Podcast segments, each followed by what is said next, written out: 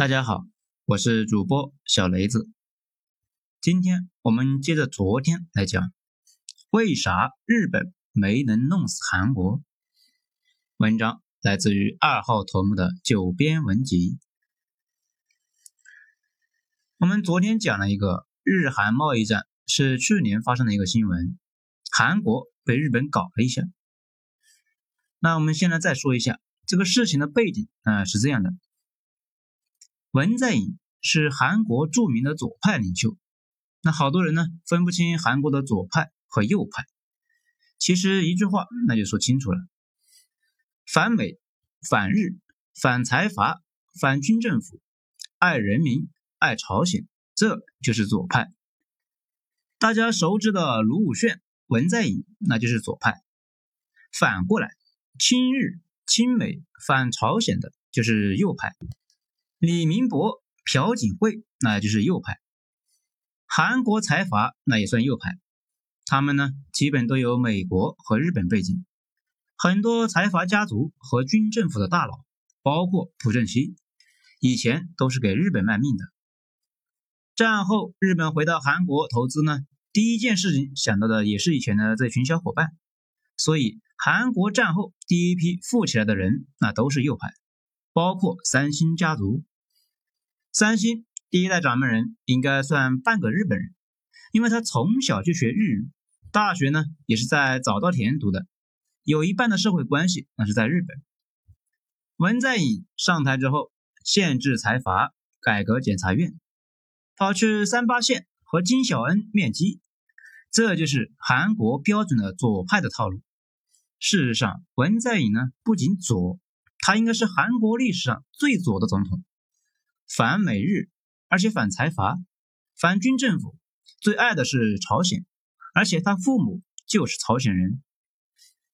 不仅如此，他还折腾让日本呢赔偿韩国在第二次世界大战中的损失。当时韩国不是被日本给占了吗？日本对韩国造成了巨大的伤害，比如呢，把韩国的妹子拿去做慰安妇，汉子呢就拿去做东北挖煤矿。战后。日本呢，为了平息矛盾，给韩国赔了八亿美元，准备平息一下韩国人的愤怒。不过这事并没有平息韩国人的愤怒。我们以前以为是韩国人得理不饶人。上一次呢，跟一个中国读博士的韩国人在聊天，才明弄明白，他说的日本那八亿都是给了韩国的工业巨头。问题是，这些巨头本身就是日本投资的企业。真正的慰安妇和劳工没有拿到一毛钱，这就不只是在搞利益输送了，简直是在侮辱韩国人的智商啊！所以韩国不少的民间组织继续要钱，韩国右翼政客上台就打击这些人，左翼上台就支持这些人。文在寅代表的是韩国平民阶层的左翼嘛，所以呢也在支持平民，天天就揪着日本斗。甚至充公了一部分的日本在韩的企业，这件事就激怒了日本。那日本呢，一气之下就把韩国电子行业最重要的三种原材料那给断了，韩国电子业几乎瞬间就受到了影响。毕竟事先没做准备啊，一切都来得太突然。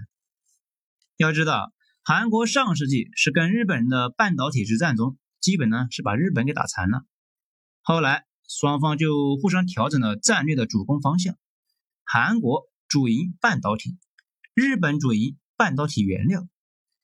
这如果大家还没弄明白这个关系呢，那我就再举个例子：韩国半导体之战之后，韩国卖豆腐，日本呢批发黄豆。这没想到日本呢竟然断供黄豆了。这个事情发生之后啊，大家都震惊了。一方面震惊于日本的这个骚操作，另一方面就有点担心，这日本会不会用这一招对付其他的国家呢？同时感慨日本底蕴深厚。当时几乎所有人都觉得韩国没选择，会向日本人求饶，或者向美国求助，然后呢，通过美国来调停恢复供应，到时候不可避免又得给美国的开点好处啊。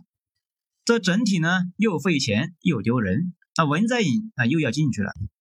没想到大半年过去了，再说说这个新闻，才惊讶的发现，韩国不仅没屈服，反而挺过来了。自己呢想办法搞定了那三种原料的稳定供应。那韩国去哪里找的替代品呢？首先在他们国内找，比如那个高纯度的氟化氢，本来百分之百进口是来自日本，韩国之前已经在研究这种替代品。替代品的原料是由中国的一家冰化集团的公司提供，但是一直水平呢不如日本高，而且成本那也高得多。这就好像我上次举的那个例子。小区里面已经有了一家超市，物美价廉。那你又开了一家，物不美还价不廉。这按道理说，新开的这家根本就没有出路啊，在竞争中处于一个绝对的劣势。问题是之前那一家不卖了，大家只能去新开的这家买。韩国的那个替代品牌就是那个新开的超市，各个方面呢都不如日本，比如纯度达不到日本的标准。日本呢是一十二 N，也就是百分之九十九点九九九九九九九九九，小数点后面呢跟着十二个九。韩国自己做的只能够达到十 N，而且呢还不划算。此外，韩国企业之前故意不使用国产的原料，还藏着一个日本和韩国之间的一个小龌龊。韩国财阀基本都是亲日的，他们呢尽量挖掘，所以平日里面。让他们用国产质量差一些的产品去替代日本的进口货，这无论是感情上还是利益上都说不过去。日本断供之后，韩国政府立刻就着手推动找替代。尽管韩国国产的不太划算，但是买不到日本的原料，那也就管不了那么多了。国难当头，也顾不上左右之争了。三星的人那就过去一起研究，质量那有所提升，反正是用上了。也不至于彻底的生产线停掉。这长期看来，韩国可能还要进一步降低成本，彻底替换掉日本的供应。去年年底，日本突然说，要是不给你们恢复供应吧，据外界估计，可能是担心韩国亲日企业被日本自己给搞死了。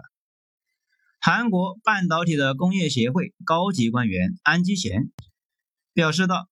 即使日本限制恢复到二零一九年七月之前的水平，决定使用其他技术的公司也不会再改变。那也就是说，哎，对不起，就算你们恢复供应，俺们也不要了。文在寅还在调侃安倍，表示多谢安倍桑对韩国的国产化所做的贡献，没您的推动啊，现在韩国还在使用日本的东西呢。反倒是日本国内开始质疑政府搞的贸易限制的做法是否合理。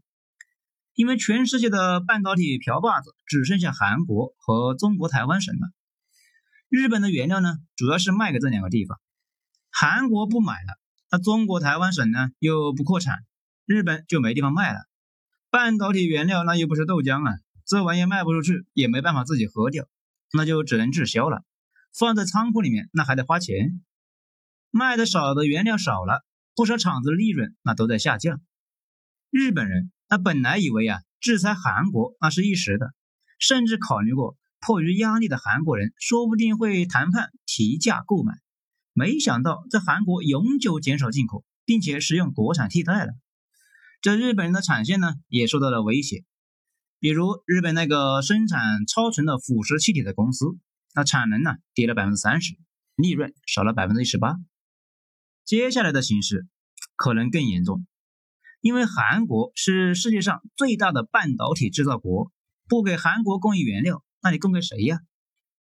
这就像前段时间澳大利亚的政府里面有人说，那要限制对华铁矿出口。澳大利亚的经济学家说，政府脑子被驴踢了。你一个卖铁矿的，中国是世界上最大的铁矿进口国，全世界百分之八十的铁矿那都卖往中国，你不卖给中国，你自己留着吃啊？那不是便宜了巴西了吗？这里说一下，中国最大的两个铁矿供应国，澳大利亚和巴西，它俩呢是竞争关系。而且韩国在其他的领域也尝试搞多元化的供给，防止日本呢在卡脖子，大幅降低从日本进口。韩国统计厅七日发布的数据显示，今年第一季度韩国进口的日本制造原材料。比例呢为一百百分之一十五点九，与二零一零年同期百分之二十五点五相比的下降了百分之十。这比较有意思的是，日本政府宣布要制裁韩国之后，日本的公司呢一边表示支持政府的决策，另一方呢赶紧跑到中国和欧洲加大投资建厂，扩充产能。等到日本的政策落地，这些日本公司通过中国和欧洲的公司继续向韩国供应原料，确保韩国不是自己搞研发替代，成功保住了市场。避免了 Stellar 这个倒霉公司的悲剧。这么看来，这轮博弈真正的赢家，那原来是韩国啊，不仅反制了讹诈，还给了日本一巴掌，那清脆又响亮。这篇呢，其实说的是韩国，那其实还是要说中国。之前两天看了 CNBC 的一个讲财经类的节目，请了高盛的分析师过去探讨限制对华的芯片研究的话题。他同意要限制中国，但是他非常反对现在的这种模式，因为这是明显的资敌呀。他分析了为什么技术封锁战略到最后都不会有好下场。他说的那些观点，正好在这次韩日大战中体现的淋漓尽致。他说了三点：首先，现在全球不缺产能，缺的是买家，属于买家市场。他分析了当初为什么美国能够把日本的半导体给干趴下。很多人以为是美国限制了日本的技术，其实并不是。日本的芯片技术突破主要是日本人通过举国体制搞定的，那还不是美国人给的。一九七六年，在通产省的主持之下，日本联合了富士通、日立、三菱、日本电器和东芝。等五家生产计算机的大公司成立了超 LSI 技术研究协会。那该项目总预算为七百亿，其中三百亿日元由国家出资。在超 LSI 技术研究协会运行的四年时间内，一共呢生产了约一千多项的项力发明专利，日本就迅速成为了芯片制造大国。然后利用低成本的优势向美国销售。那美国是怎么对付日本的呢？很简单，当时全世界对芯片消费最大的国家那就是美国。你再牛逼，那我不买你的产品，那不就行了吗？那看你卖给谁。美国一开始对日本芯片征收百分之百的反倾销税，那后来又签订了半导体协定，再加上日元升值，导致日本的芯片在美国的销售情况大受影响。日本芯片在美国卖不动。其他国家呢又没有那么大的需求，导致日本半导体行业急剧萎缩。美国在打日本的同时，又扶持韩国和中国台湾这个芯片行业，需求缺口从那两个地方就补充起来了。这两个地方的芯片产业迅速崛起。那为什么要扶持他们两个呢？因为他们两个比较好控制，比日本那好管得多。也就是说，美国能够搞定日本。正是因为美国的买家地位，资本主义世界里面永远不缺产能，永远缺购买力。正是因为购买力不足，那就导致一波又一波的经济危机。比如这段时间的经济萧条，店铺倒闭，直接原因就是疫情导致大家不去消费了，买家呢缩在家里面不消费，卖家倒闭了。那么问题来了。中国在全世界芯片市场上是个什么地位呢？那咱们就直接引用数据吧。二零一八年，中国进口芯片三千一百二十亿美元，而全球芯片市场的规模约为四千六百八十八亿美元。中国进口的额度占了全球的百分之六十六点六的市场。要是考虑到中国自己还能够生产一些芯片，合计起来。相当于中国消费了全球百分之七十以上的芯片，这也就是说啊，在国际市场上，中国是绝对的大买家。这也是为什么美国宣布对华为的禁令之后，美国的芯片股那集体大跌啊。新飞通光电余跌百分之一十二，高通跌了超过百分之五，美光科技跌了百分之二点八九，台积电。跌了超过百分之四，这反映的就是对己方的一种担忧。其次，限制中国芯片进口会导致中国芯片的产业爆发。那这个逻辑呢非常简单，这就类似于我们上面说的那个逻辑了。中国自己的芯片代工企业本身呢是不成气候的，那质次价高，在自由市场上那几乎是卖不动。你们限制中国购买海外芯片，其实就相当于变相补贴中国这些企业。那这一点呢，我们在之前如果不向上攀爬，就得掉坑里面，大家也就讲过了。就在前几年，电子领域平均的薪酬连互联网企业一半都够呛。这两年迅速的上升，那这个得感谢特朗普啊！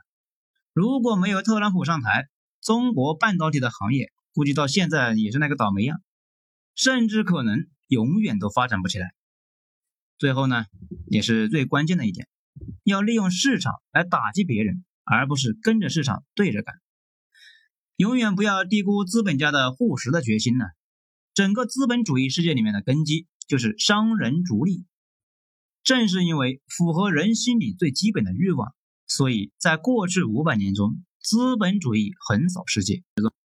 而现在眼前的一切都是这个逻辑的衍生品。而且五百年来的资本主义史一再强调一个基本逻辑：如果法令和逐利产生冲突，资本家会不惜代价破除法令。比如美国之前呢搞过一个禁酒令。这种大众消费品呢被禁之后，明面上那是不供应酒水了，然后呢就全部转上地下了，黑社会前所未有的盛行，肯尼迪家族就是在这个过程中那崛起的，走私各种酒发了大财呀。对于资本家来说，他们天生就是靠解决问题而活的，越是复杂而盈利的问题，他们的决心越大。如果一件事市场失灵了，那肯定是无利可图。再举个例子，大家理解一下。我们之前也说过，全世界现在最大的问题就是两极分化、撕裂的社会。这个难题的核心呢，就是无法对富人征税，赋税主要是中产阶级承担的。那为什么无法对富人征税呢？这也不复杂。富人们为什么富呢？核心那就是一个问题。他们都是解决问题的高手啊！就算他们自己不是高手啊，也有一堆高手在帮他们。他们有突破性的思维，你不管搞出什么法律来，他们都有办法破局，让你一毛钱都征收不到。咱把这个话题呢扩展一下，如果你的法律影响到了他们的赚钱，只会造成普遍性的违法，大家会竭尽全力的想办法破除影响。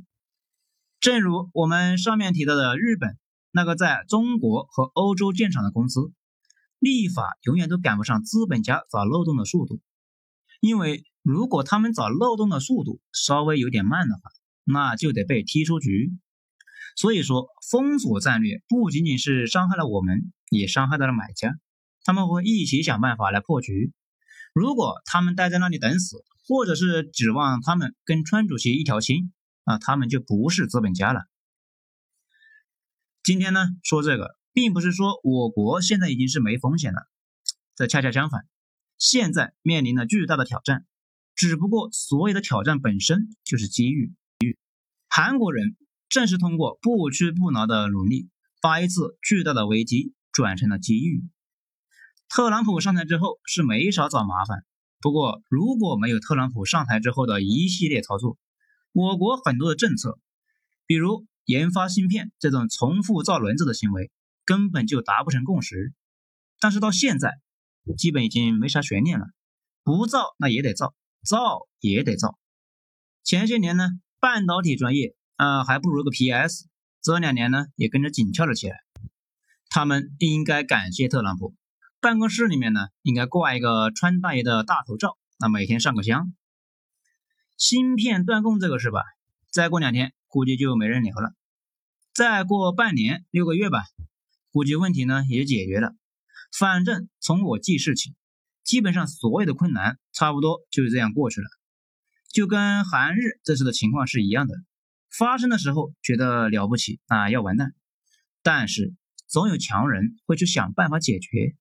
我们在吃瓜的过程中，问题慢慢的就解决了。不过这个问题解决了呢，不代表所有的问题都解决了。今后那肯定是一波未平，一波又起。而且这也对政府提出来了重大的一个挑战。韩日半导体的崛起都是政府和大企业的通力合作的结果。事实上，现在超复杂的行业已经没有那种单纯一个公司就能搞定的情况了。甚至马斯克的 SpaceX 背后那也是美国航天局，这就客观上要求政府得坚定的以技术为导向。如果我国的房价继续疯涨，肯定会滋生套利的心态，这你们想想呀，优秀的企业家没日没夜的干一年，承担了巨大的风险，最后企业还赚了个没个二愣子的房姐赚得多，第二年呢就干脆解散公司，遣散员工，那也去炒房吧。更多的资金涌入房地产，房地产的价格上升，进一步加强了房价永远涨的预期，更多的企业家去炒房。民国为什么整体工业水平是倒退的呢？因为买办政府里面干啥都比干实业赚钱，再怎么爱国的企业家都只能是灰头土脸。而且房价上涨过快，会导致政府投资给企业的研发经费转来转去，最后也会转到房地产的领域。之前呢，有去了一趟深圳，一起吃饭的时候呢，几个小老板就在说这个事。国家给小企业的救命钱被转到了房地产上了，这种情况啊，无疑会腐蚀整个社会。老百姓就天天想着买房存钱，那消费不振。牛逼的企业家呢，不是想着去创造财富，而是把所有的才华都花在了从银行骗贷款，所有振兴经济的钱全部流向房地产。如果瞎搞下去，深圳无疑会香港化。我这里呢，并没有当国师的意思，不过还是担心我们的未来，所以呢，借着这个机会说出来。反正吧，还是我们之前说的那句话：机遇和挑战共存，需要的是齐心协力、政府导向、艰苦奋斗，缺一样都不行。好了，今天咱们就讲到这里，精彩咱们下次接着继续。我是主播小雷子。谢谢大家的收听。